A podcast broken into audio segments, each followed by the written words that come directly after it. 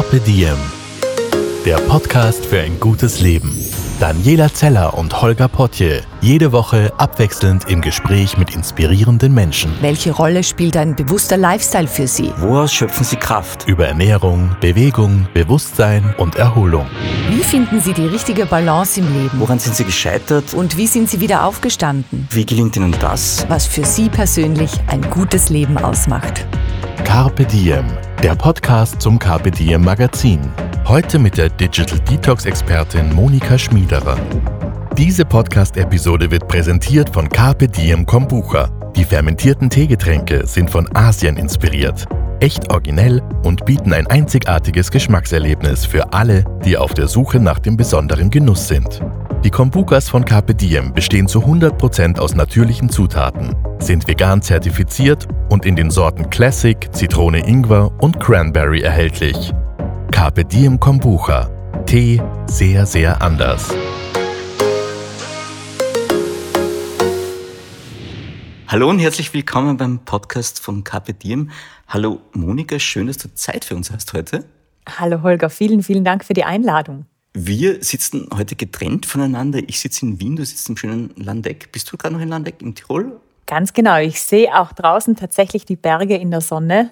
Oh, Wunderbar. Ich sehe leider nur auf die Straße raus in Wien, aber es ist auch Sonnenschein bei uns heute.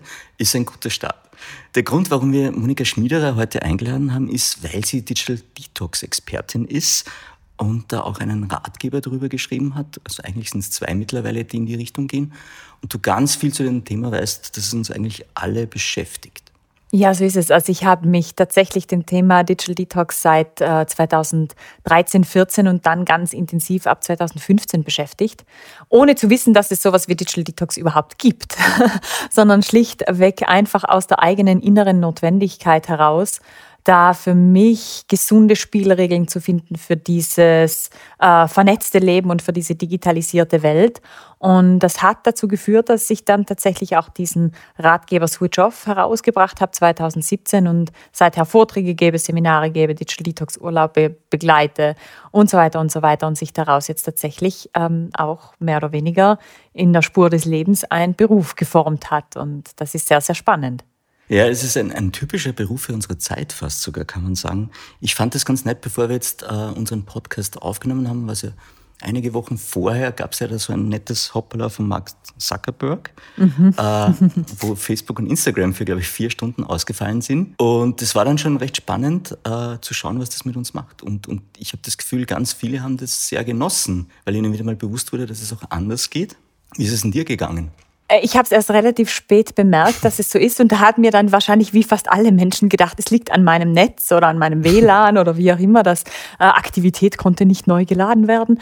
Und ähm, als ich dann realisiert habe, aha, okay, das ist jetzt tatsächlich äh, ein Ausfall auf Seiten von Facebook mit äh, Instagram, WhatsApp und Facebook selbst, äh, ja, dann habe ich das eigentlich sehr angenehm gefunden und war dann, äh, war dann schon gespannt und mir gedacht, jetzt bin ich gespannt, wie die Presse dann reagiert auf das Ganze und wie die Statements sein werden, genau. Ich habe mir überlegt, wir bauen äh, unseren Podcast heute am besten so auf und wir haben das kurz vorbesprochen auch, dass wir am Anfang äh, ein bisschen die Probleme aufzeigen, die unsere moderne neue Welt mit ihrer schnellen Technologie für uns alle bereithält und im zweiten Teil dann die Lösungen angehen. Das heißt, wir, mhm. wir enden, hoffentlich mit einem Happy End.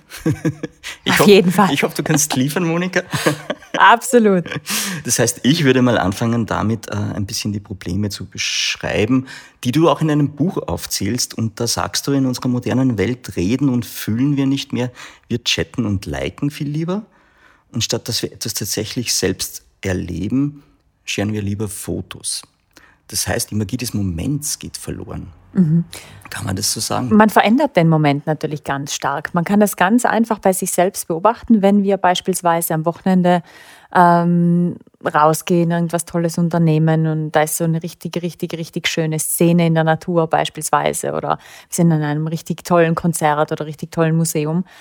Und dann kann man mal den Selbstversuch machen, die Wahrnehmung zu unterscheiden. Wenn ich jetzt kein Smartphone raushole, wenn ich kein Foto schieße, wenn ich jetzt nicht versuche, diesen Moment einzukapseln und zu teilen und mir während des Moments dann logischerweise irgendwie auch schon die Frage kommt, ja, wie wird das jetzt ankommen? Brauche ich da noch einen Filter? Äh, welcher Hashtag? Äh, Story oder doch Post? Ähm, und so weiter. Dann berauben wir zu einem gewissen Grad diesen Moment schon so seine Substanz. Und wie wir diesen Moment wahrnehmen, wenn wir hingegen das Smartphone wirklich in der Tasche lassen, wenn wir reingehen in diese Präsenz, in dieses Hier und Jetzt und in diese andere Form der Wahrnehmung. Und ich glaube, das ist so ein ganz, ganz wichtiger Schlüssel überhaupt, dass wir wirklich realisieren, dass wir durch dieses viele ähm, durch dieses viele Abgelenktsein, durch dieses viele Kontrollieren, bis zu über 80 Mal am Tag holen wir das Smartphone aus der Tasche oder, oder entsperren wir das Smartphone, aktivieren wir es, werden wir ja quasi so äh, ungefähr im Schnitt alle elf Minuten rausgerissen aus diesem Hier und Jetzt. Und wir wissen, Holger, du, du weißt es mit deinem Podcast dazu schon mit ganz vielen wunderbaren Menschen auch genau darüber gesprochen. Wir wollen ja alle in diese Präsenz. Wir wollen in genau den Fokus. Wir wollen in genau die Produktivität, in genau diese Substanz des Moments. Ja, die, die, diese Seminare, die sind voll zu lernen, wie wir präsent sein können. Und das ist aber natürlich sehr, sehr schwierig, wenn wir erlauben, alle elf Minuten äh, rausgerissen zu werden. Äh, das ist natürlich, arbeitet, da arbeiten wir selbst gegen uns. Ja, das ist sehr spannend sogar. Also ich habe mir auch noch notiert, die moderne Technologie macht unsere Welt immer schneller. Und das macht uns auf Dauer aber atemlos und wir fühlen uns überfordert ganz schnell. Und ich glaube, da gibt es ganz, ganz vielen Menschen da draußen so. Und die Folgen, die hast du auch beschrieben, das sind also Krankheiten wie Burnout, Angststörungen, Depression. Du hast noch mhm. ein paar neue psychische Stressphänomene, für mich neue zumindest, hinzugefügt. Uh, Fear of Missing Out, also mhm. quasi die Angst, etwas zu verpassen, würde ich jetzt mal so übersetzen, kann man mhm. das so sagen? Ja? Hypermind, mhm. Digiphrania und Social Media Anxiety, also Sorge oder Angst. Kannst du mal die, die äh, Stressphänomene vielleicht kurz beschreiben, was da dahinter steckt? Also es gibt äh, diese neuen äh, psychologischen Stressphänomene, die auftauchen, die, die wirklich Bildschirm bzw. Social Media oder äh, App-related sind sozusagen. Und das sind wirklich diese, wie du sagst, Social Media Anxiety beispielsweise, einfach die Angst in Social Media nicht, äh, nicht mithalten zu können, diese, diese Selbstwertzweifel, die wir uns dort abholen, dieses Gefühl, nicht gut genug zu sein, nicht Schritt halten zu können und so weiter. Und ähm, Fear of Missing Out ist einfach auch dieses Gefühl, ständig etwas zu verpassen, sei es jetzt selbst zu verpassen, ähm, dort irgendwie virtuell den Anschluss zu halten oder auch tatsächlich Inhalte zu verpassen, nicht informiert genug zu sein, ähm, nicht als erstes auch zu wissen, das und so weiter. Und aus diesen ganzen verschiedenen ähm, psychologischen neuen Verhaltensmustern kreieren sich natürlich auch neue psychologische Stressphänomene, aber wir sehen dann auch natürlich die ganz unter Anführungsstrichen klassischen Konsequenzen von alledem. Und da ist es wirklich so, dass sich so eine neue Form von Narzissmus entwickelt, weil wir dazu tendieren, unser eigenes Verhalten viel weniger zu reflektieren. Wir sehen einen ähm, deutlichen Anstieg von Essstörungen, Body Image Issues. Wir sehen, das Unfallrisiko durch Smartphone am Steuer hat sich nicht nur erhöht, sondern tatsächlich vervierfacht. Ähm, Kinder und Babys äh, reagieren laut Studien immer mehr mit Aggressionen, Bindungs- und Selbstwertstörungen, wenn die Eltern das Smartphone nicht aus der Hand geben. Wir sehen steigende Schlaflosigkeit, auch schon bei Kindern. Wir sehen Konzentrationsschwäche, Vergesslichkeit, Produktivitätseinbußen, Motivations-, Lern-, Sprach-, Rechenschwächen. Wir sehen eingeschränkte Kreativität, Einsamkeit, Unruhe, Überreizung, grundlose Wut, hat man vielleicht auch an sich selbst schon beobachtet, soziale Unsicherheit, Rückzug, Zwangsstörungen, Anstörungen, Depression.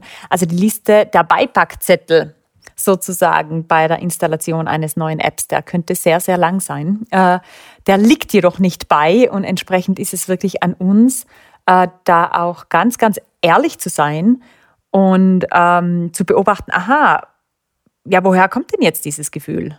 Woher kommt denn jetzt der Stress? Woher kommt denn jetzt diese, ähm, ja, dass ich mich in meinem eigenen Leben nicht mehr wohlfühle und so weiter? Ist das, ist das jetzt wirklich real und kommt das jetzt wirklich aus meinem Alltag oder kommt das tatsächlich aus irgendwelchen dieser virtuellen Kanäle, die das in mir einfach verstärken und, und befeuern. Und da sind wir in der eigenen Ehrlichkeit und in der eigenen Wahrnehmung aufgefordert, da ein bisschen genauer hinzuschauen. Gibt es jetzt eigentlich, muss ich jetzt mal ganz blöd fragen, so Langzeitstudien äh, zur Handynutzung? Kann man da was zugreifen? Oder, weil es gibt ja auch eigentlich nichts äh, dazu, was ich jetzt weiß, ähm, wie, ob uns jetzt die Handys tatsächlich gut tun, auch wenn wir sie jetzt nah am Kopf halten und so weiter und so fort. Also die ganze Geschichte. Aber ähm, auch zu den Nutzungsverhalten. Ich meine, du hast wahnsinnig viel recherchiert in deinen Büchern dazu, also du hast dich damit beschäftigt. Gibt es da schon ganz klare Quellen, wo man sagen kann, okay, das und das ist bestätigt, wissenschaftlich auch? Ja, also alles, was ich jetzt aufgezählt habe, kommt aus Studien, mhm. ist bestätigt und wir sehen auch bei den meisten Forschungen, dass sich die Studienergebnisse weltweit decken. Also das heißt, wenn ein Phänomen ähm, in Amerika die Menschen belastet, belastet es sie auch in Europa, belastet es sie auch in Australien oder auch in China oder Japan. Wir sehen natürlich, dass die Nutzungsdauer unterscheidet sich schon nach Kulturkreis. Äh, da sind die Asiaten uns schon auch um einige Stunden voraus.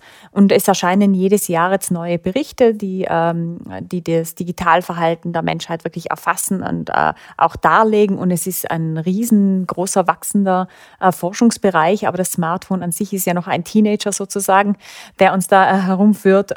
Entsprechend Langzeitstudien im Sinne von mehreren Jahrzehnten kann es logischerweise noch gar mhm. nicht geben, vor allem auch nicht bei der Smartphone-Nutzung von Kindern. Mhm. Aber es gibt äh, auf jeden Fall eine klare äh, Tendenz. Wir sehen auch Veränderungen in, in, auf neurologischer Ebene, auf der Gehirnebene.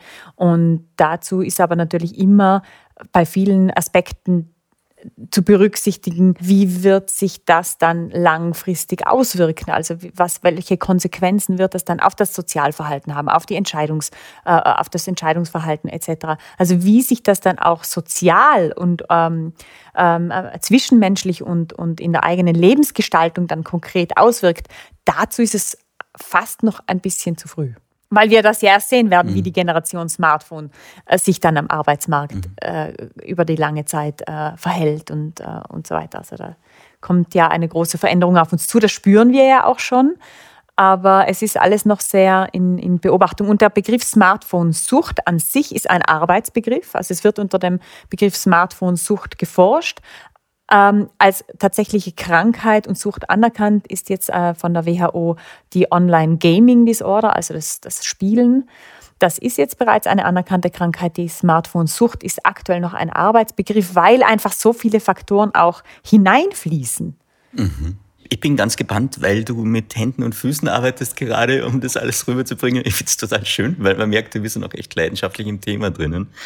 Ähm, was wir im Vorgespräch auch kurz besprochen haben, ist vielleicht, dass wir ein, ein paar Fakten und Zahlen nennen können, immer unter Vorbehalt, dass das auf die Studie ankommt, wie viel es ist. Aber kann man ungefähr sagen, wie viele Stunden wir am Tag online verbringen? Gibt es da eine Studie, die was dazu sagt? Also wir äh, verbringen jetzt eine jüngste Studie, kam jetzt aus Amerika, wo äh, ein, ein normaler, erwachsener, arbeitender Mensch äh, über zehn Stunden am Tag an einem Bildschirm verbringt. Jetzt in meinem Buch Switch Off beziehe ich mich auf die Freizeit. Mhm. Und da kann man unseren kompletten privaten Medienkonsum mit Fernsehen, Netflix, Online-Shopping, Facebook, mhm. LinkedIn, Blogs und alles, was wir so machen, runterbrechen auf ungefähr 37 Stunden in der Woche. Und das ist natürlich schon eine sehr, sehr sportliche Zahl, wenn wir bedenken, wir würden jetzt sagen, okay, ich habe einen klassischen 40-Stunden-Job und habe zusätzlich pro Woche einen privaten Medienkonsum von 37 Stunden. Dann haben wir uns, Holger, über diesen privaten Medienkonsum eine 77-Stunden-Woche geschaffen. Und dann ist klar, woher das Gefühl kommt, keine Zeit mehr zu haben. Dann ist klar, warum wir erschöpft sind. Dann ist klar, warum wir oft auch überhaupt keine Lust mehr haben auf irgendwas und keine Energie mehr da ist. Und auf diese 37 Stunden privaten Medienkonsum, auf dieses freiwillige, private Online-Sein, auf das konzentriere ich mich in meiner Arbeit äh, und in meinem, meinem Buch und in meinen Workshops und so weiter, weil das ist die Zeit, die auch in unserer eigenen Macht steht. Mhm. Ist das jetzt so, kann man da bei den Generationen unterscheiden? Ich schätze mal, bei der älteren Generation wird es wahrscheinlich mehr Fernsehen noch sein als Smartphone-Nutzung. Mhm.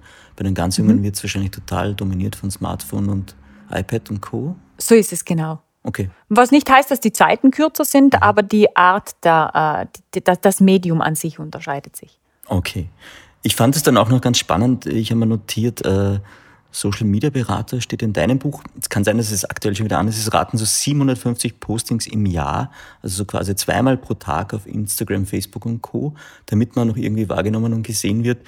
Influencer müssen wahrscheinlich das Vierfache leisten. Es klingt ja völlig absurd.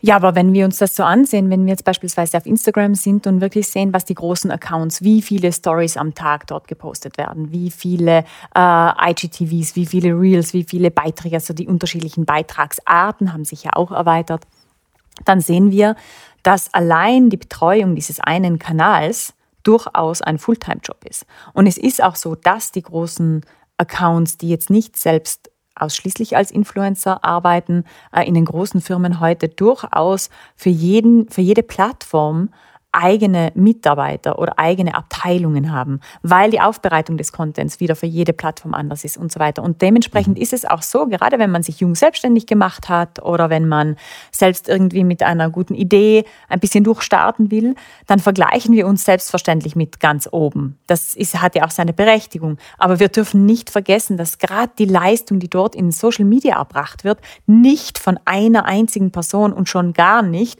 nach Dienstschluss irgendwann noch so im Vorbeigehen unter Anführungsstrichen produziert wird, sondern das sind Strategien, Contentpläne und alles Mögliche dahinter. Das ist eine Maschine innerhalb der Maschine. Und wir dürfen uns da auf keinen Fall dem Druck aussetzen, dass wir das selbst so performen wie diese Vorbilder, weil das wird uns sehr schnell, sehr schnell an die, äh, an die eigene Belastbarkeitsgrenze bringen. Und leider auch unseren Selbstwert sehr stark angreifen, weil Studien auch zeigen, dass dieser soziale Vergleich in den sozialen Medien unser Selbstwertgefühl, unsere Lebenszufriedenheit ganz intensiv angreift und wir gerade in so Phasen, wo wir etwas aufbauen wollen oder wo wir ähm, ja, wo wir uns selbst irgendwie behaupten wollen, in diesem virtuellen Vergleich sehr schnell das Gefühl haben, ein Verlierer zu sein und das sollten wir uns sparen. So Sehr nett. Mir fällt jetzt gerade äh, ein, wir hatten mal den Philosophen und, und Schriftsteller Michael Köhlmeier bei uns im Podcast, mhm. der über das Glück und das Wesen des Glücks gesprochen hat. Mhm. Und der sagte damals, äh, das Unglücklichsein beginnt in dem Moment, wo man sich beginnt, mit anderen zu vergleichen. Und das passiert ja praktisch jeden Tag auf Instagram, würde ich mal sagen, oder? Also Social-Media-Netzwerke, insbesondere Instagram, sind Vergleichsmaschinen. Also das ist per se eine Vergleichsmaschine. Und wir können uns diesem sozialen Vergleich auch gar nicht entziehen. Also auch ich habe ja sehr viel Wissen rund um dieses Gebiet. Ich weiß auch sehr viel aus der Neurologie, ich weiß sehr viel aus der Forschung. Und auch ich spüre ab einem gewissen Level, dass ich das Gefühl habe, boah, das hätte ich eigentlich auch posten sollen. Aber warum habe ich jetzt nicht gecheckt, dass heute Weltgesundheitstag für XY ist? Ich habe heute kein tolles Karussell-Posting äh, in der Tasche. Ja?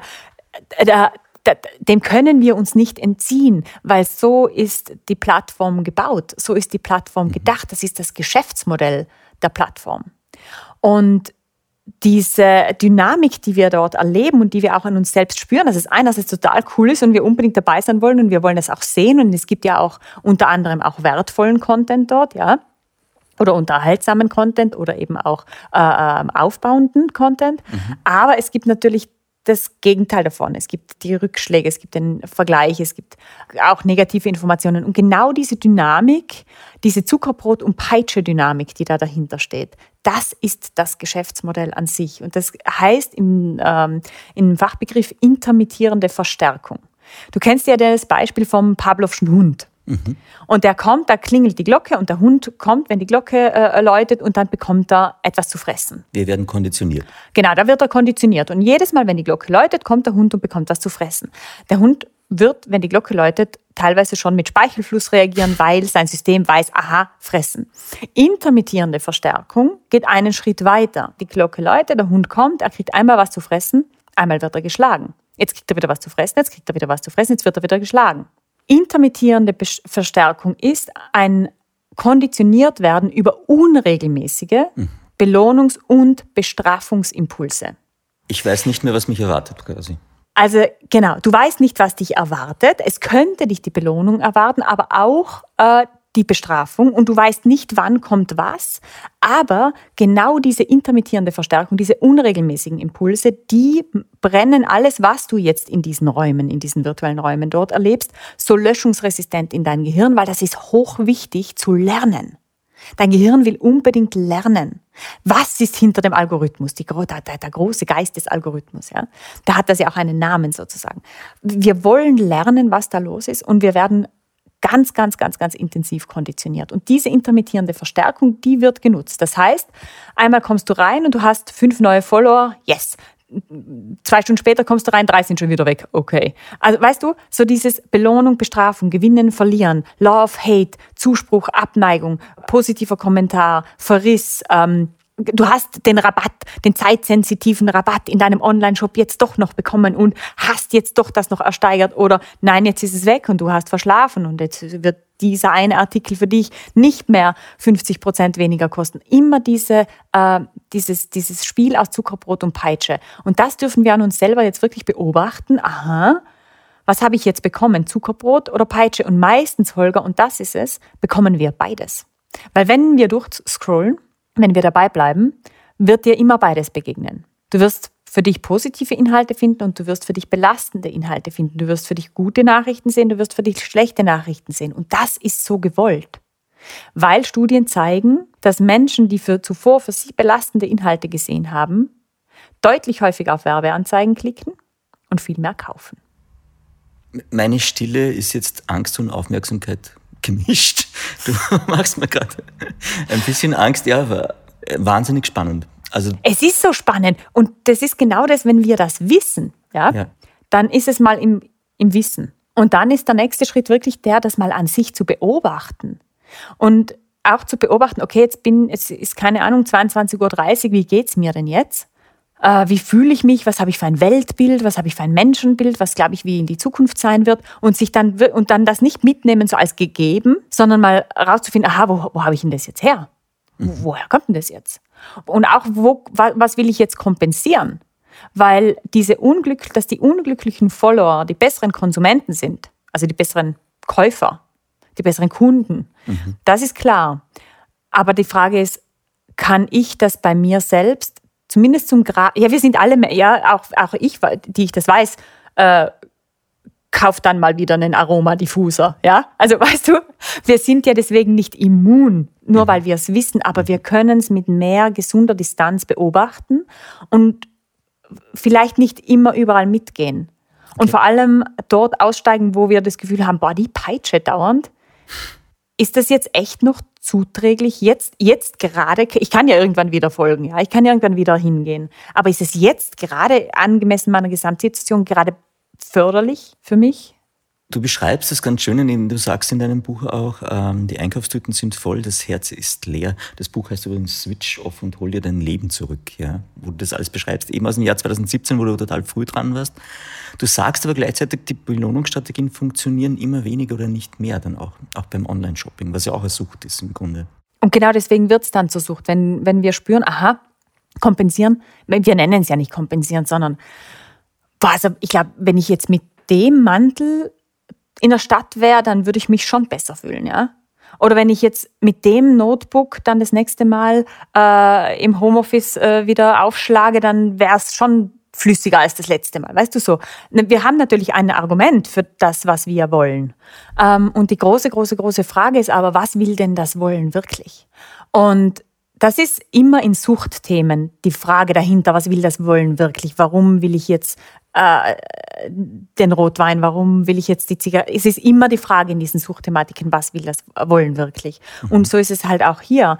Und wenn ich spüre, okay, boah, ich will nicht allein sein jetzt am Abend ich, in meiner Wohnung, dann ist der Griff zum Smartphone natürlich da und dann war ich vielleicht wieder drei Stunden irgendwo und habe mir vielleicht wieder zu viel Zuckerbrot und Peitsche geben lassen. Und ähm, die Frage ist, was will das Wollen wirklich? Und dann haben wir ja in meinem Menschenbild äh, haben wir die Fähigkeit, die Kraft von diesem Wollen, da ist eine brutale Power dahinter eigentlich. Ja?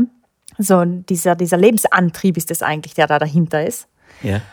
Wenn wir dann ähm, sagen, okay, was will das Wollen wirklich? Und durch dieses unangenehme Loch oder durch diese unangenehme Phase durchgehen, wo wir da mal navigieren müssen, wieder neu oder so, ja, dann diese Kraft, die hinter diesem Wollen steht, wirklich dahingehend zu nutzen, dass wir es dahin lenken, wo wir tatsächlich hinwollen, beruflich, persönlich und privat, ja, dann verändert sich da brutal viel. Und darum heißt es auch, und hol dir dein Leben zurück. Ja, ich, es, äh, hat mal eine Dame zu mir gesagt, ah, das ist aber schon ein relativ äh, krasser Titel da. Äh, das sagt ja, dass ich kein Leben mehr habe.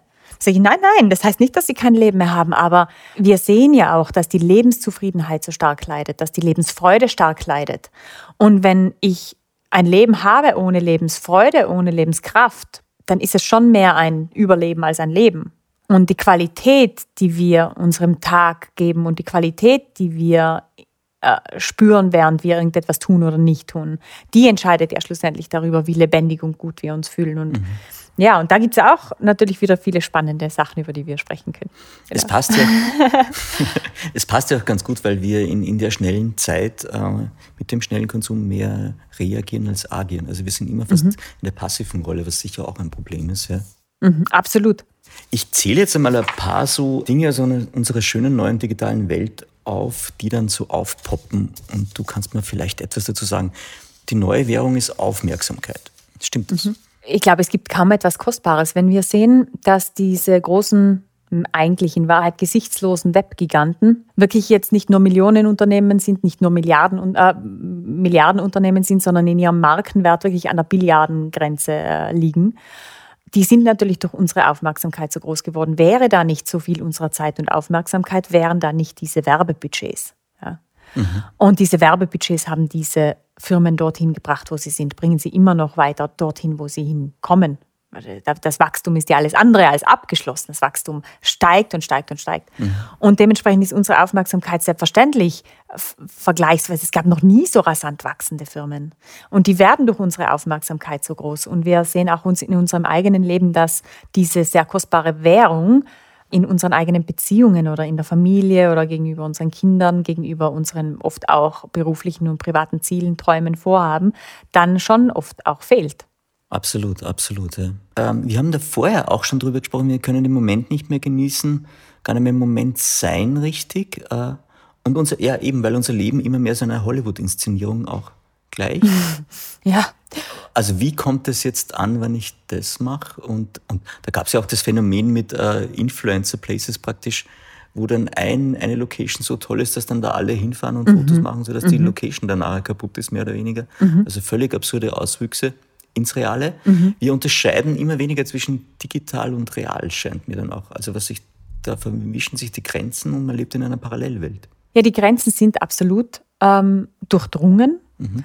Also diese Vernetzung an sich ist ja tatsächlich kein, keine Metapher, das ist ja wirklich so, es äh, ist in jedem Bereich und in allen Ebenen ist es vernetzt, auch in unserer Psyche. Wir müssen nur mal beobachten, wie viele Gedanken wir uns darüber machen, was wir virtuell erlebt oder gesehen haben. Also ganz viel auch von unserer gedanklichen Energie geht ja wieder zurück auch in diesen virtuellen Raum. Und ähm, gerade wenn wir dann auch merken, dass uns bestimmte Accounts oder bestimmte Leute ganz intensiv beschäftigen, dann wäre es vielleicht schon mal eine Überlegung, zu, zu, zu mal, mal zumindest für eine Zeit mal zu entfolgen und zu schauen, aha, wie geht es mir denn ohne den Influence, ohne den Einfluss von dieser Person? Und wenn wir selber versuchen, Influence zu kreieren, also wenn wir mhm. selber versuchen, da was aufzubauen, was ja völlig legitim ist, ja, es ist ein, mhm. ein, ein, ein Marketing oder ein Kommunikationskanal, der absolut ja auch genutzt werden kann, ähm, wirklich auch zu schauen, okay, den Influence, den ich dort haben will, habe ich denn den schon in meinem eigenen Leben überhaupt realisiert? Okay, und wenn ja. nein, äh, wenn nein, wer, wie, wie, was kann ich als nächstes tun, um diesen Influence, den ich da haben will, wirklich bei mir zuerst einmal ähm, ins Fundament zu bringen, in die Basis zu bringen? Weil das ist auch so ein, ein, ein, ein weil auch alles so schnell geht und so äh, präsentierbar sein sollte, dass wir uns einfach oft auch zu wenig Zeit nehmen für die Substanz, die dahinter stehen soll. Und natürlich ist ein Buchschreiben Beispiel, mein Gott, das ist ein, also für das Neue habe ich, in das Neue habe ich vier Jahre investiert, in das Switch-Off habe ich mal auf jeden Fall auch drei Jahre investiert, mit Recherche vielleicht sogar noch länger. Ähm, das ist eine langsame Arbeit.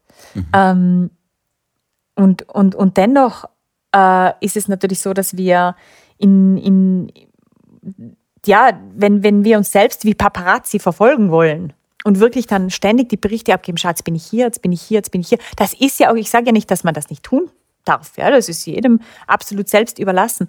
Aber wir bringen, wir bauen uns, wir, wir sollten dabei beachten, baue ich mir damit ein Gefängnis? Mhm. Wie, wie leicht fällt es mir noch, mal einen Tag oder zwei Tage keine Stories zu machen, ohne das, weil ich vielleicht gerade etwas tue, von dem ich auch nicht will, dass es jemand weiß oder dass es eine bestimmte Personengruppe weiß oder wie auch immer.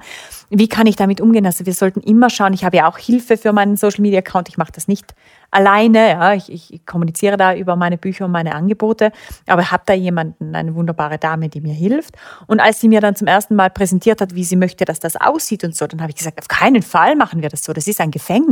Mhm. Wir müssen schon aufpassen, was wir da inszenieren, ob wir da quasi wirklich hinleben können auf Dauer. Ob wir dieses Level unter Anführungsstrichen tatsächlich auf Dauer halten wollen. Oder ob wir da wirklich eine zu hohe Latte setzen, zu viel inszenieren, zu, ähm, ja, zu viel preisgeben auch. Ich finde es total spannend, weil es einerseits so ist, wenn ich mir jetzt gerade die Instagram-Welten anschaue, dass du ganz oft das Gefühl hast, da lebt jemand jeden Tag einen Film. Ja? Also es ist, er ist immer gut drauf, es ist alles perfekt, es ist alles perfekt inszeniert und genau was du sagst, auch mit Gefängnis und auch, irgendwo kommt dann auch die Einsamkeit für mich dazu. Du baust einen Käfig, einen goldenen Käfig, vielleicht mit dem du ganz gut verdienst als Influencer unter Umständen auch, wenn du es richtig machst. Ähm, ich habe mal einen lustigerweise auf einer, auf einer Pressereise in Kuba getroffen, mhm. der sehr gut verdient hat. Mhm. Aber das war dann auch schon eine sehr absurde Welt, weil der wirklich ähm, den Tag lang beschäftigt war, Fotoshootings äh, zu machen von sich, ja, damit er dann am Abend oder zwischendurch immer wieder mal liefern kann. Ja? Mhm. Weil ja ganz viele Leute darauf warten, dass was Neues von ihm kommt. Und das war das total Spannende von, von deiner Seite auch, wie du das vorher mit dem Narzissmus erwähnt hast, weil dann bei mir so ein kleiner Geist im, im Hinterkopf pop gesagt hat und gesagt hat, shit, äh, wir haben, also meine Kollegin Daniela hat einen Podcast gemacht äh, mit jemandem, der ein Buch über Narzissmus geschrieben hat und, und das war eine der meistgehörten Folgen. Und ich habe mir vorher gedacht, echt, ist Narzissmus so ein Thema? Aber jetzt, wo du auch wieder ansprichst, unsere ganze digitale neue Welt trimmt uns dahin eigentlich. Ja, wenn wir jetzt vor allem den Faktor Selbstwert äh, äh, anschauen und auch wissen, dass Narzissmus eine sehr intensive Form der Selbstwertstörung ist, dann ist es natürlich so, dass wir durch den geschwächten Selbstwert und durch diese Angriffe auf unseren Selbstwert und unser Zugehörigkeitsgefühl etc. und unsere soziale Sicherheit und alles tendieren wir natürlich zu narzisstischen Tendenzen. Und ähm, ich glaube, diese, diese Selbstdarstellung, diese intensive, ist ja, ich, ich sage wirklich, ich möchte es nochmal betonen, mhm. es ist nicht, wenn jemand diesen Weg gehen will, dann ist es absolut ein legitimer Berufsweg, der aber dann einfach auch mit entsprechenden Pufferzonen vielleicht einfach auch versehen äh, sein soll und muss. Ähm, wie ein Spitzensportler sich einfach auch gewisse Dinge nicht leisten kann zu tun, so sollte ein Influencer sich vielleicht auch gewisse äh, Themen ähm, ganz besonders zu Herzen nehmen. Ich wollte gerade sagen, hat deiner Meinung nach ein Influencer äh, so eine Role Model Funktion? Hat er Verantwortung? Auf jeden Fall. Eine sehr große sogar. Und Nehmen Sie sie wahr? Zum Teil gewiss, ja. Ich, ich denke, dass sehr viele sich dessen bewusst sind und wirklich versuchen, ihr Bestes zu geben. Und ich glaube, dass genau diese, äh, diese Dualität von Zuckerbrot und Peitsche in diesem Beruf massiv ausgeprägt ist und äh, der überschäumende Love-Faktor sozusagen natürlich sehr, sehr stark äh, das Belohnungszentrum befeuert und dieser gleichzeitig aber natürlich dann auch sehr präsente Hate-Faktor einfach das Gegenteil genauso stark befeuert und eine sehr, sehr gespaltene Situation auch da entstehen kann. Und was ich aber gefährlich finde, du sagst, ja, viele leben dann in diesem Gefängnis und sind jeden Tag gut drauf und so weiter. Ich finde das andere, was wir teilweise jetzt beobachten, dass quasi so Art Soul-Porn da gemacht wird, wo die Leute dann in die Kameras weinen oder teilweise, meine Herren, blutende Tampons oder was auch immer posten, ja. Also da ist dann schon die Frage, da müsste man jetzt vielleicht mal einen Psychiater einladen, die Frage, wie weit ist denn tatsächlich seelischer Schmerz, Trauer, ähm, Trauerarbeit, Traumaarbeit etc.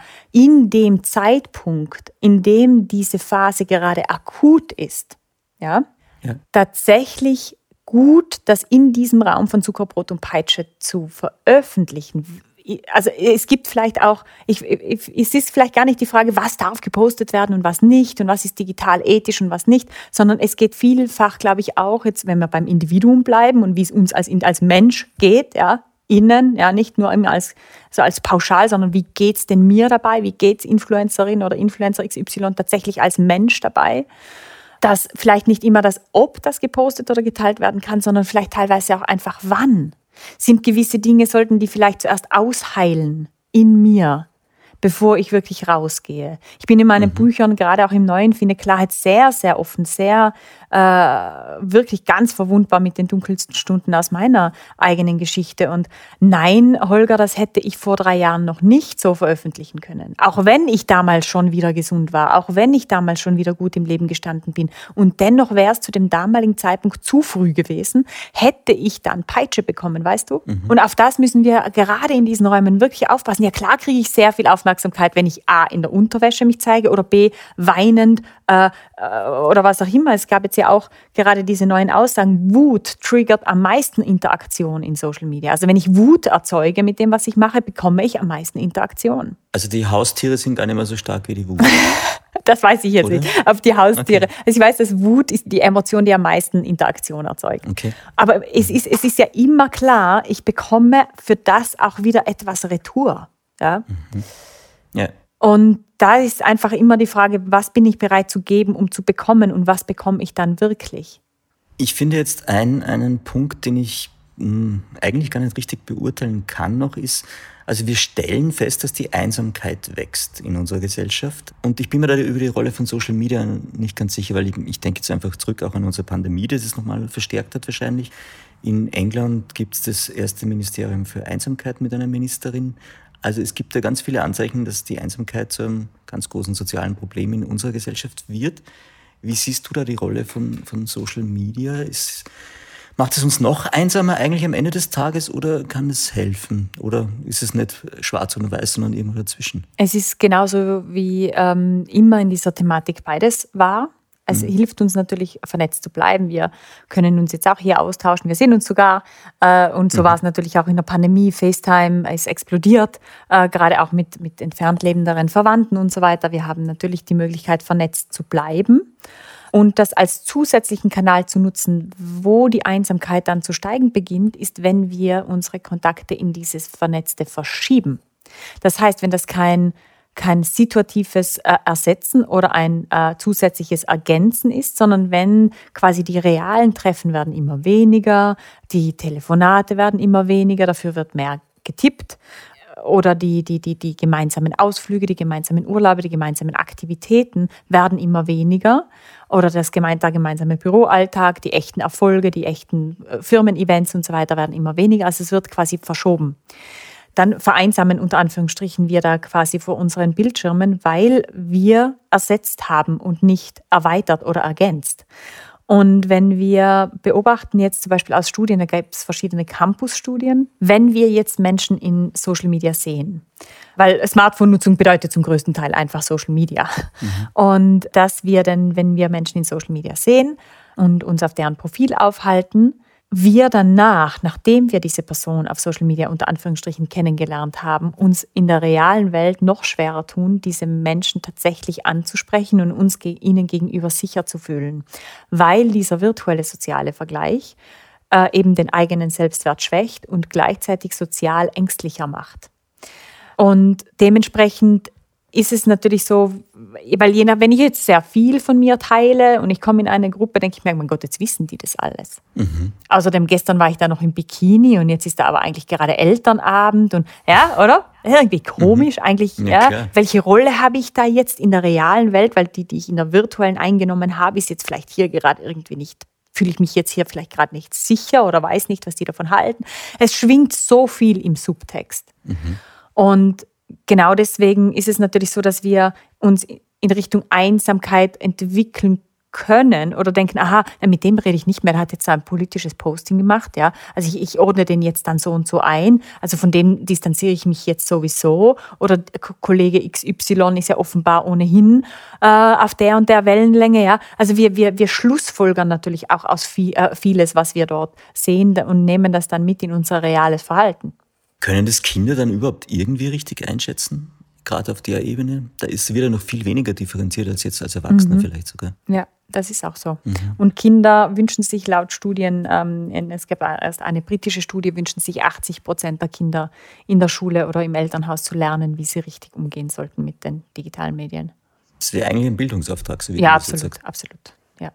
Ich gehe okay. auch in Schulen. Ich war ähm, stelle dann vorher auch einen umfassenden Fragebogen für die Kinder zur Verfügung und es ist ein sehr, sehr, sehr, sehr, sehr, sehr, sehr wichtiges Thema. Ja, klingt nach einem Auftrag für dich. Ich würde noch gerne ein paar Punkte durchgehen, bevor wir dann zu den Lösungen kommen, die dann ja noch viel positiver und wichtiger sind bei dem Ganzen. Du schreibst in deinem Buch, dass uns eigentlich, dass uns die Auswahl auch unglücklich macht. Also je mehr Wahl wir haben, desto unglücklicher werden wir. Und das gilt jetzt nicht nur für die TV-Kanäle, sondern wahrscheinlich auch im Supermarkt und all den anderen Dingen. Es erzeugt Stress. Ja, weil wir, äh, je mehr verschiedene Produkte wir zur Auswahl haben, umso mehr Produkte können wir auch nicht kaufen. Ah, also stimmt. wenn ich mich für, wenn es zwölf Joghurtsorten gibt und ich aber nur zwei kaufen kann, weil alles andere macht haushaltstechnisch keinen Sinn, musste ich auf zehn verzichten. Mhm. Wenn dann nur vier waren, musste ich nur auf zwei verzichten. Wahnsinn, ja, ich verstehe es. Ich verstehe das System, okay. Ja, ist einleuchtend. Und du sagst, wir tragen als Menschen eine rastlose Sehnsucht den ständigen Wunsch nach Neuem in uns, was uns wahrscheinlich so weit gebracht hat, mhm. unter Anführungszeichen, wie wir heute sind. Mhm. Also auch evolutionstechnisch und äh, Neugier ist ein Antrieb auf jeden Fall, ja, dass wir uns weiterentwickeln. Aber das bringt natürlich auch Probleme mit sich, oder? Ja, ich habe jetzt auch in meinem neuen Buch schreibe ich das auch, da diese Kultur, in der wir auch erzogen worden sind, ähm, dieses The Sky is the Limit. Weiter, weiter, mhm. höher, höher, schneller, schneller, das Sky is the Limit. Mhm. Und ich finde, es ist absolut jetzt an der Zeit, dass wir den Boden wiederfinden.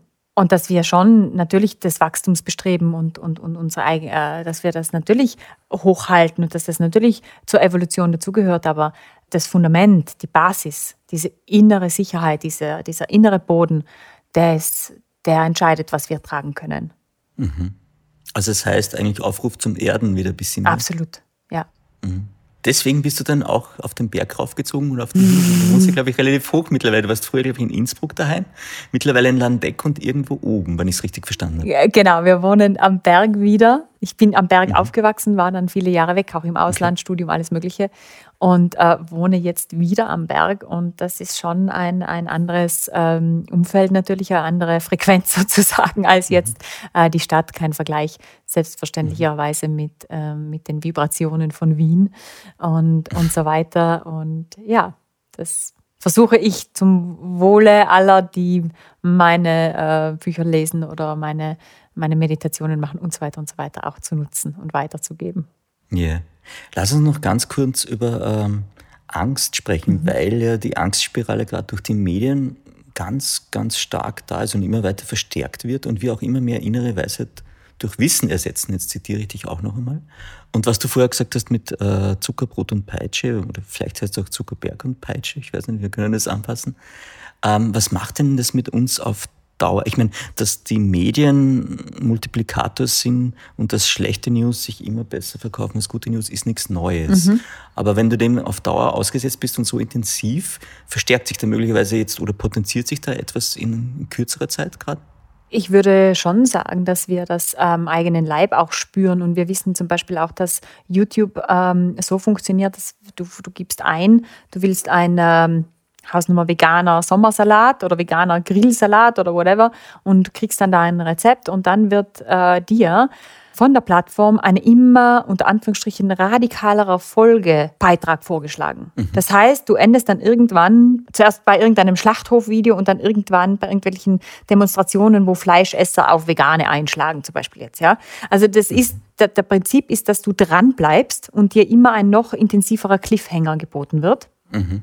Und ähm, dementsprechend werden wir dahin gelenkt. Und ich bin ja auch ähm, die ersten zehn Jahre meiner Berufslaufbahn habe ich hauptberuflich als Texterin gearbeitet und ich habe auch so Hypnotic Mind Ausbildungen gemacht, ja, wo man dann wirklich sieht diese hypnotischen Sprachmuster und wie das über die Headlines gespielt wird und so weiter und so weiter und die Klick. Ist das dann Klickraten. sowas wie NLP? Ja, genau. Ja, ja, okay. NLP habe ich jetzt keine Ausbildung, das kann ich jetzt nicht mhm. eins zu eins vergleichen, aber es gibt auf jeden Fall so hypnotische Sprachmuster nennt man die und da wird halt dann einfach geschaut, was wird geklickt und da wird einfach unsere eigene menschliche psychische Verwundbarkeit und unser, unser, ähm, unsere Unfähigkeit wegschauen zu können bei richtig dramatischen Dingen wird dann natürlich genutzt zum Profit oder zur, zur, zur Wirksamkeit der Kampagne etc.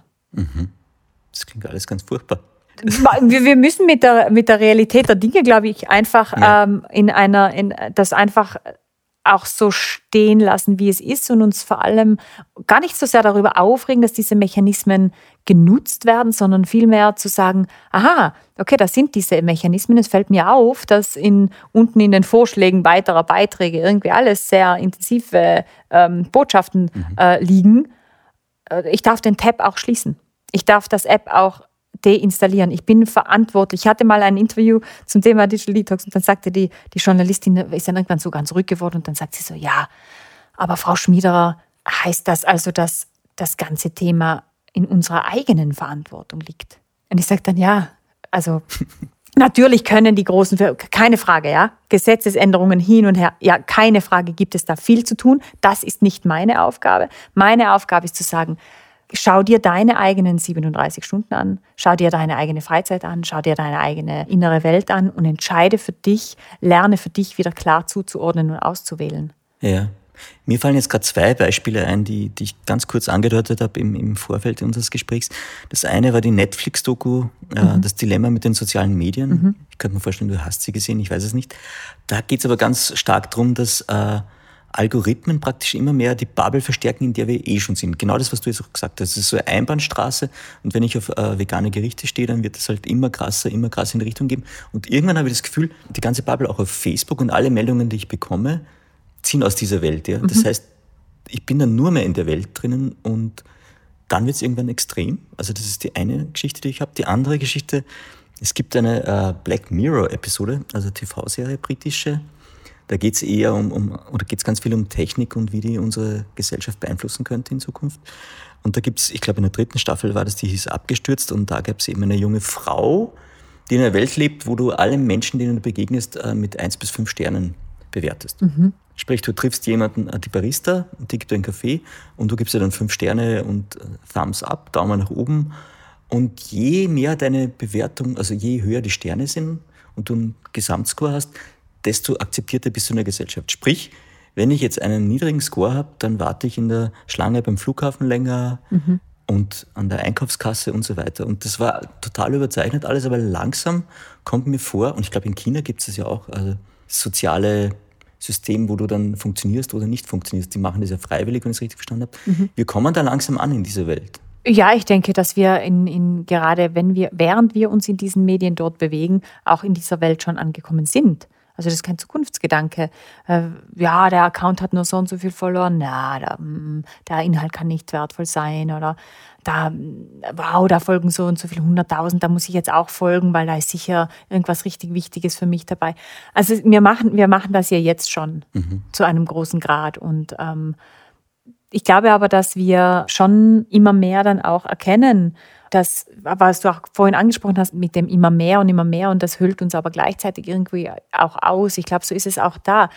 Natürlich äh, wollen wir zuerst mal, wenn wir beispielsweise auch dann Persönlichkeitsentwicklung, wenn wir da unseren eigenen Weg gehen und so weiter, natürlich kaufen wir zuerst mal irgendwelche Online-Seminare, wo es heißt, in sieben Tagen zum perfekten Glück. Ja klar, 79 Euro, zack. Äh, und, und dann, und dann, äh, wir wissen doch eigentlich, dass es nicht funktionieren kann. Wir wissen, dass diese Versprechen äh, überhöht sind. Wir wissen, dass uns äh, das 15. Paar Jeans im Schrank nicht glücklicher machen wird. Trotzdem machen wir es manchmal. Okay, mhm. okay. Ähm, aber auf Dauer werden wir sehen, sehen wir dann, aha, okay, das hat mir jetzt aber nichts gebracht oder vielleicht hat es mich sogar noch mehr geschwächt, weil ich jetzt äh, irgendwie noch enttäuschter bin oder wie auch immer. Und dann sind wir an einem spannenden Punkt. Ja, dann sind wir an einem spannenden Punkt, wo wir sagen können, okay, jetzt gehe ich mal weiter auf, den nächst, auf die nächste Stufe, auf den nächsten Schritt gehe ich in die nächste, in die nächste Tiefe. Mhm. Und ich glaube, diese Sehnsucht nach Tiefe und diese Sehnsucht nach Substanz, die in Wahrheit hinter ganz viel Wollen liegt, der dürfen wir nachgehen und wirklich auch schauen, wo wir, wo wir wirklich diese Nahrung kriegen, die wir da, die wir da brauchen. Total schöne Überleitung. Es war jetzt dramaturgisch perfekt. Wir kommen jetzt nämlich zu dem Teil, wo es zu den Lösungen geht. Liebe Monika, äh, es ist total fein, mit dir da zu sitzen und zu plaudern. Und weil es gerade so gemütlich ist und wir als Werbepartner diesmal Kapitium Kombucha da haben, habe ich mir tatsächlich einen Kapitium Kombucha Classic gegönnt äh, und finde es gerade total schön und angenehm, mit dir da zu plaudern. Vielen Dank dafür. Ich danke dir. Und äh, ich freue mich, dass die Monika noch immer bei uns da ist und jetzt zu den Lösungen kommt in dieser zweiten Hälfte. Du hast nämlich einen Ratgeber für Digital Detox geschrieben, praktisch äh, Wege aus der Reizüberflutung. Magst du mal erzählen, wie es dazu kam? Weil es gab einen auslösenden Moment. Ja, ich war ähm, ich habe mich sehr jung selbstständig gemacht. Mit 22 habe ich meine Textagentur eröffnet und ich habe damals wirklich alle Kanäle gleichzeitig bedient und wirklich nonstop 24-7 war ich erreichbar, habe gearbeitet und du kannst dir vorstellen, dass das nicht allzu lange gut gegangen ist. Und so auch bei mir, bis ich dann wirklich nach drei Jahren an einen so intensiven Überarbeitungs- und Erschöpfungszustand kam, dass ich den Stecker tatsächlich ziehen musste und auch meine Agenturen mal äh, eine Zeit lang schließen musste, um mich wieder um mich zu kümmern und meinen eigenen Weg zu finden. Und ich habe dann mich sehr viel beschäftigt mit dem Thema Depression, mit dem Thema Angststörung, mit dem Thema Psyche und psychische Belastungsreaktionen und aus dieser ganzen Auseinandersetzung, aus diesem ganzen Weg und vor allem meiner eigenen Suche, okay, wie kreiere ich ein lebbares Leben in dieser digitalisierten Welt? Wie kann ich Grenzen setzen in diesem an sich uferlosen virtuellen Paralleluniversum? Und aus all diesen Erfahrungen und alledem wollte ich ursprünglich einen Roman machen. Ah, und dann, Hattest du schon einen Titel für den Roman? Ich glaube, schon, ich weiß nicht mehr. Aber auf jeden Fall habe ich dann den Roman verschmissen, als ich gemerkt mhm. habe, so warum erfinde ich da jetzt eine Geschichte und Figuren und Dramaturgie und keine Ahnung, warum schreibe ich es nicht genau so, wie es war, wie es ist, wie ich es wahrnehme, was ich gelernt habe. Und so ist dann bin ich äh, völlig unintentional sozusagen zur Ratgeberautorin geworden, was aber wirklich auch zu meiner Person im Endeffekt jetzt passt wie die Faust aufs Auge und mir hätte nichts Besseres passieren können. Und so ist dann auch Switch Off entstanden und dieses 14-Tage-Programm. Und dieses 14-Tage-Programm ist so wesentlich, weil die meisten Menschen sagen, ja, ja, das ist alles gut und recht hier. Aber ich kann jetzt nicht abschalten oder äh, ich kann, ich, ich habe die und die Verpflichtung, ich muss dieses und jenes und außerdem. Und dieses 14-Tage-Programm nimmt genau all diese Argumente liefert freundliche Gegenargumente und eine wunderbare Einladung, mal für 14 Tage zumindest in der privaten Freizeit offline zu gehen mhm. und diese Zeit dann so zu nutzen, dass ich die Hauptfrage, was soll ich denn stattdessen tun? Mhm. Was will mein Wollen wirklich? Und wohin soll mein Leben und meine Lebensenergie gehen, anstatt ständig in diesem digitalen Treibsand zu versickern? Mhm. Und dann aus diesen 14 Tagen rauszugehen, gestärkt, wacher, klarer, offener, gelassener, ruhiger, geerdeter und vor allem sicherer in dem zu wissen, wo sind meine Grenzen, was ist für mich genug, was ist für mich zu viel und warum und wie kann ich das auf Dauer leben, also auch dieser nachhaltige neue Umgang mit diesen Medien. Und da hat dieses 14-Tage-Programm schon vielen, vielen, vielen Menschen sehr viele ähm, spannende Wendungen auch ins Leben gebracht. Hattest du einen Trick, wie du so die, die Schwellenangst äh, vermindern kannst? Wenn man jetzt sagt, okay, 14 Tage offline sein, klingt jetzt nach einem großen Ding mittlerweile, ja. Gibt es da so Kleinigkeiten, wo man es leichter machen kann? Weil du hast, ich glaube, du hast Übungen drin im Buch, mhm. Fragebögen, Checklisten. Wie, wie baut sich das auf? Also es ist so, dass die Hauptangst für den meisten ist natürlich, okay, ich kann das nicht machen, weil ich muss ja beruflich. Und dieses Argument gilt nicht, weil wir bleiben beruflich online. Es mhm. ist auch am Anfang vom Programm dann klar, okay, was kann ich am Smartphone alles umstellen, was kann ich auf dem, auf dem Rechner alles umstellen, um das dann auch zu ermöglichen. Sondern es geht wirklich nur um die Freizeit, um den Feierabend und ums Wochenende. Und man spürt schon, wenn man merkt, ich will irgendwie das mal machen, weil es wird mir hier zu viel und äh, ich, ich fühle mich auch nicht mehr wohl oder gut dann ist meistens die Bereitschaft schon recht groß. Und man weiß ja, es ist ja kein, äh, also ich, ich, ich, ich komme ja nicht persönlich hin und nehme alle Devices mit und den Router, Schwindeln ist ja sozusagen für jeden jederzeit möglich.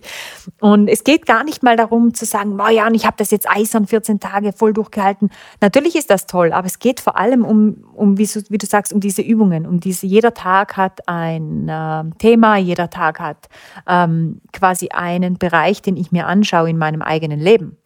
Und es geht vor allem um diese Erkenntnisse. Kannst du mal ein Beispiel geben, nur ganz kurz? Die verlorenen Gefährten beispielsweise, Tag 9, wo wir mhm. mal ganz klar gerade auch, äh, so jetzt für unser Semester, Holger wäre das dann auch schon was, was habe ich denn früher gern gemacht? Wo habe mhm. ich denn früher sehr viel Energie rausgeholt? Welche Dinge habe ich denn verloren an den virtuellen Raum, die ich eigentlich wieder reaktivieren könnte? Ähm, und alte Hobbys zum Beispiel wieder reaktivieren oder Menschen Kontakte vielleicht wieder aufnehmen, die irgendwie verloren gegangen sind jetzt in dieser, in dieser schnellen Zeit.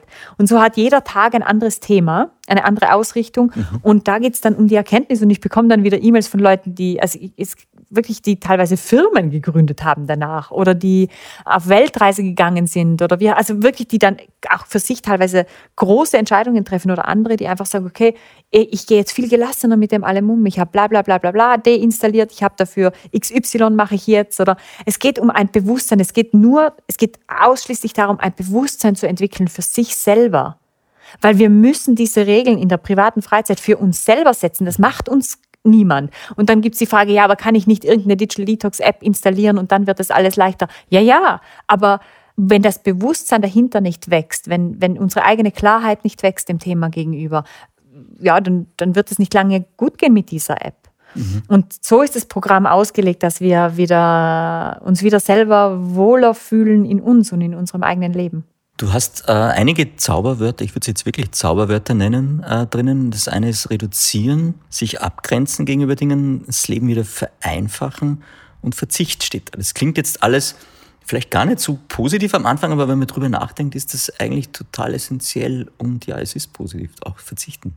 Also ich glaube, jeder, der schon mal oder gern fastet, der weiß, äh, was Verzichten für eine geniale Schubkraft hat. Mhm. Aber Verzichten ist es nur was jetzt diese Zuckerbrot- und Peitsche-Sache betrifft. Ja? Also dieser Need, dahin zu gehen, irgendwas zu kontrollieren, irgendwo dabei zu sein, diese, diese innere, diesen, diesen Dopaminschuss zu holen. Da ist ja. der Verzicht, da ist der Need.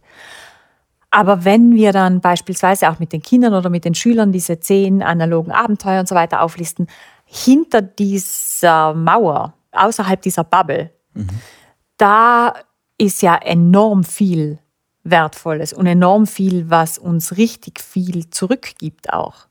Und dementsprechend ist es eigentlich nicht lange ein Verzicht. Im Gegenteil, also die meisten Menschen sind sehr, sehr schnell äh, dann quasi unter Anführungsstrichen unten runtergekommen, runtergefahren und genießen das dann total. Und ganz, ganz, ganz, ganz viele Menschen, die sich mit dieser Arbeit auseinandersetzen, die gehen auch nicht nochmal zurück zum ursprünglichen Konsum. Mhm. Die meisten lassen irgendwas weg und sind froh, dass es weg ist. Also mit Verzicht hat das nicht sehr lange zu tun. Verstehe. Ich habe zwei ganz essentielle Fragen, damit unsere Hörerinnen und Hörer sich auch was vielleicht direkt mitnehmen können nach Hause. Das eine ist, äh, Jetzt mal für alle, wie ich die Magnetkraft meines Handys entschärfen kann. Gibt es da vielleicht so Tipps oder Inspirationen? Ja, es, ähm, du sagst es, die Magnetkraft äh, des Smartphones, weil das Smartphone an sich ist ja eigentlich ein Haufen Technik und sonst gar nichts, hat ja eigentlich keine, keine äh, Magie.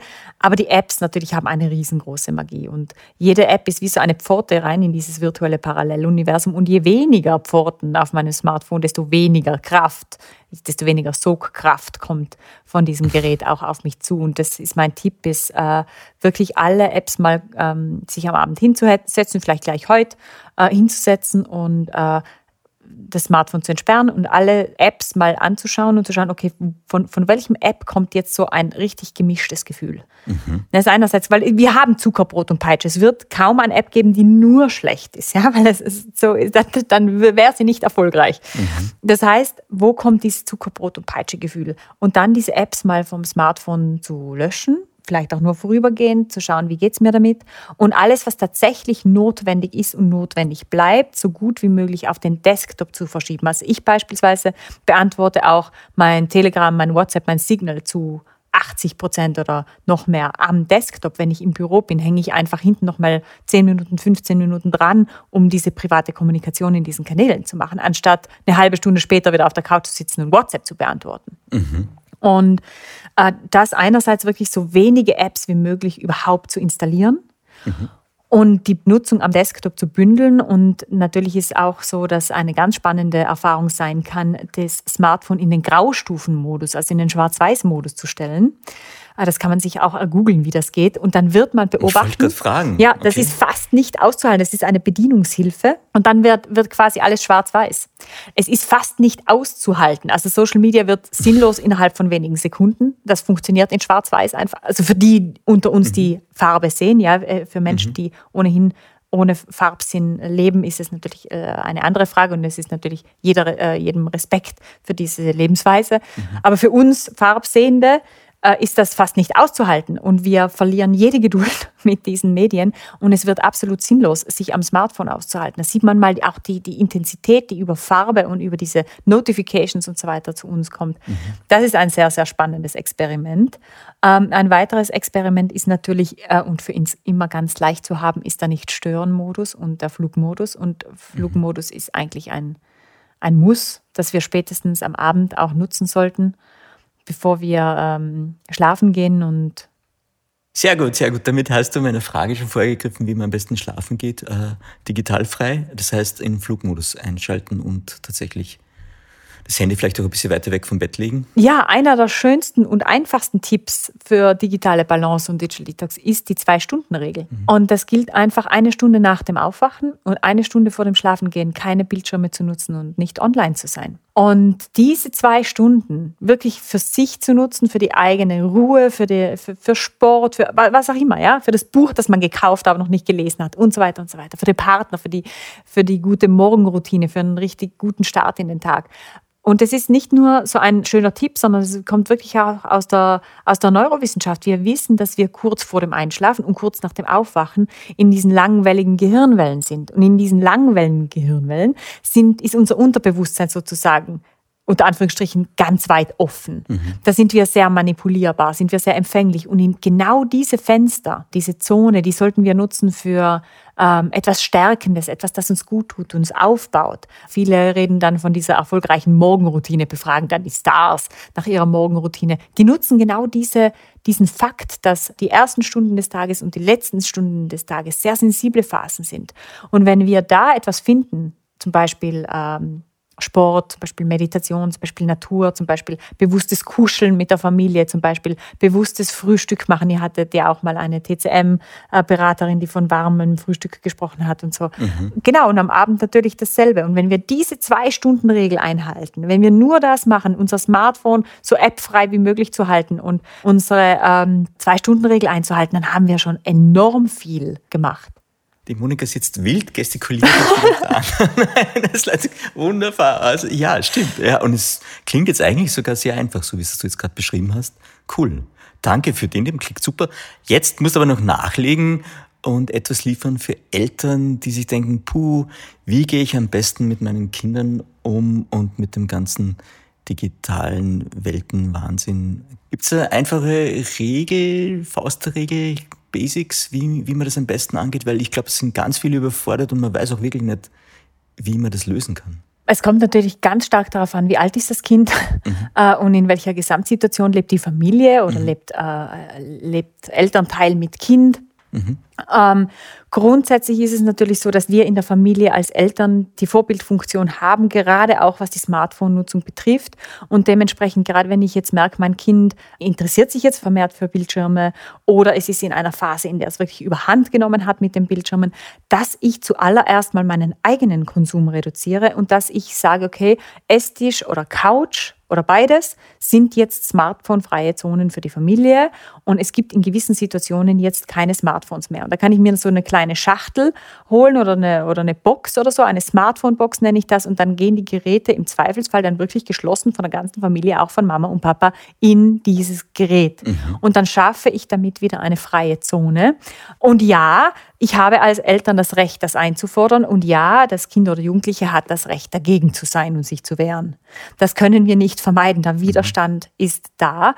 Aber wie gesagt, dass wir wieder Zonen schaffen, in denen es kein Smartphone gibt und absolut, und dazu gibt es auch ganz, ganz äh, viele interessante Arbeiten und wichtige, wichtige, wichtige Arbeiten, dass die Kinder auf keinen Fall freien Zugang zum Netz und zu Bildschirmen äh, haben sollten, wenn sie unbeaufsichtigt in ihren Schlafzimmern sind und schon gar nicht in der Nacht. Weil wir definitiv dafür verantwortlich sind, leider als Eltern. Es ist ein großer Schuh. Ich weiß, ich habe auch einen Sohn, aber wir sind selbst verantwortlich. Auch äh, gesetzlich gesehen sind Medien wie WhatsApp oder Social Media ab 16 oder 14 Jahren gesetzlich erlaubt. Das heißt, vorher sind wir als Eltern für das, was dort passiert. Jedes Mobbing, jede pornografische Inhalte, die zu meinem Kind gelangen und so weiter und so weiter. Also das bleibt bei uns und entsprechend wäre die Regel, dass abends das Gerät in die Obhut der Eltern kommt und erst wieder im Laufe des nächsten Tages wieder zurück ausgehändigt wird. Absolut wichtig. Und das gilt wirklich so lang wie möglich. Ja. So lang wie möglich, nicht nur für die ganz Kleinen.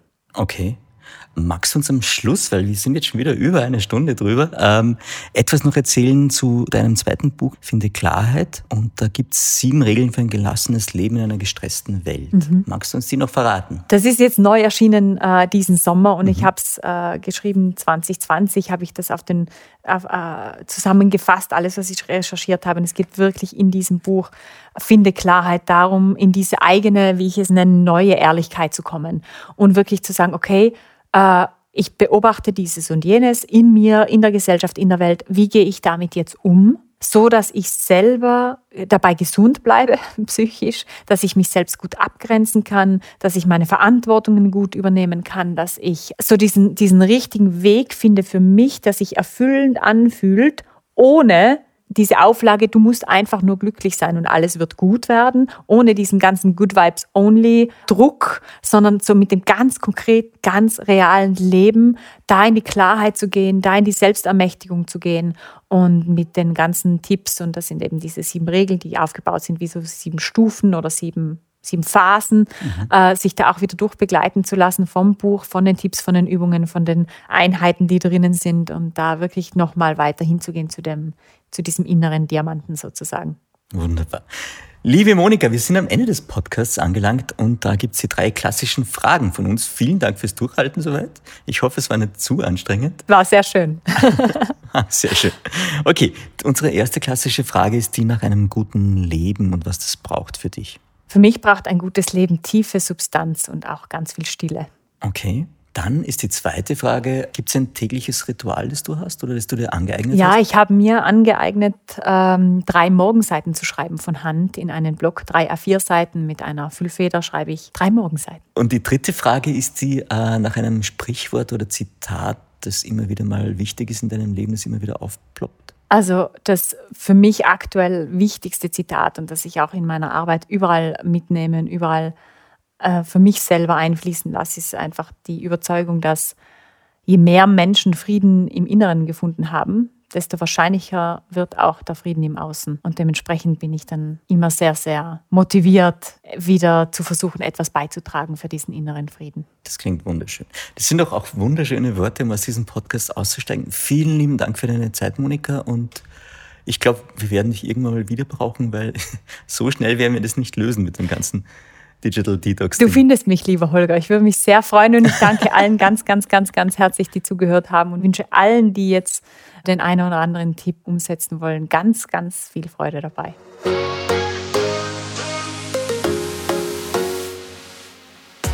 Monika, wir sind im Office, kann uns niemand mehr zuhören.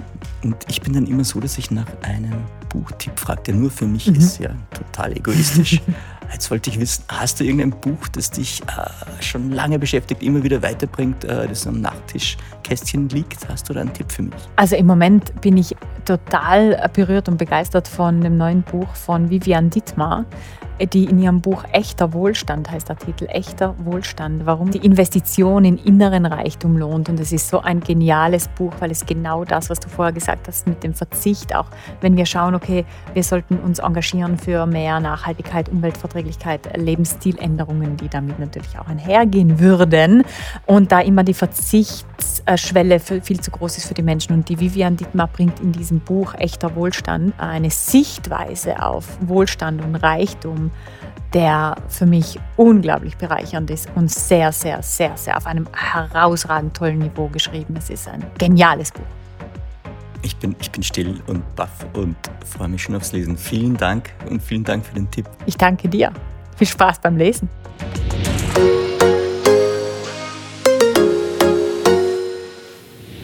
Mehr von Carpe Diem gibt es auf Soundcloud, Apple Podcasts, Google Play oder Spotify. Jetzt abonnieren und liken. Wir freuen uns über eure Kommentare und sind direkt über podcast.carpediem.live erreichbar. Das Diem Magazin erscheint alle zwei Monate. Besucht auch unsere Social Media Portale auf Facebook, Instagram und YouTube und unsere Website carpediem.live. Carpe Diem, der Podcast für ein gutes Leben. Nächste Woche Daniela Zeller im Gespräch mit der Ernährungspsychologin Cornelia Fichtel.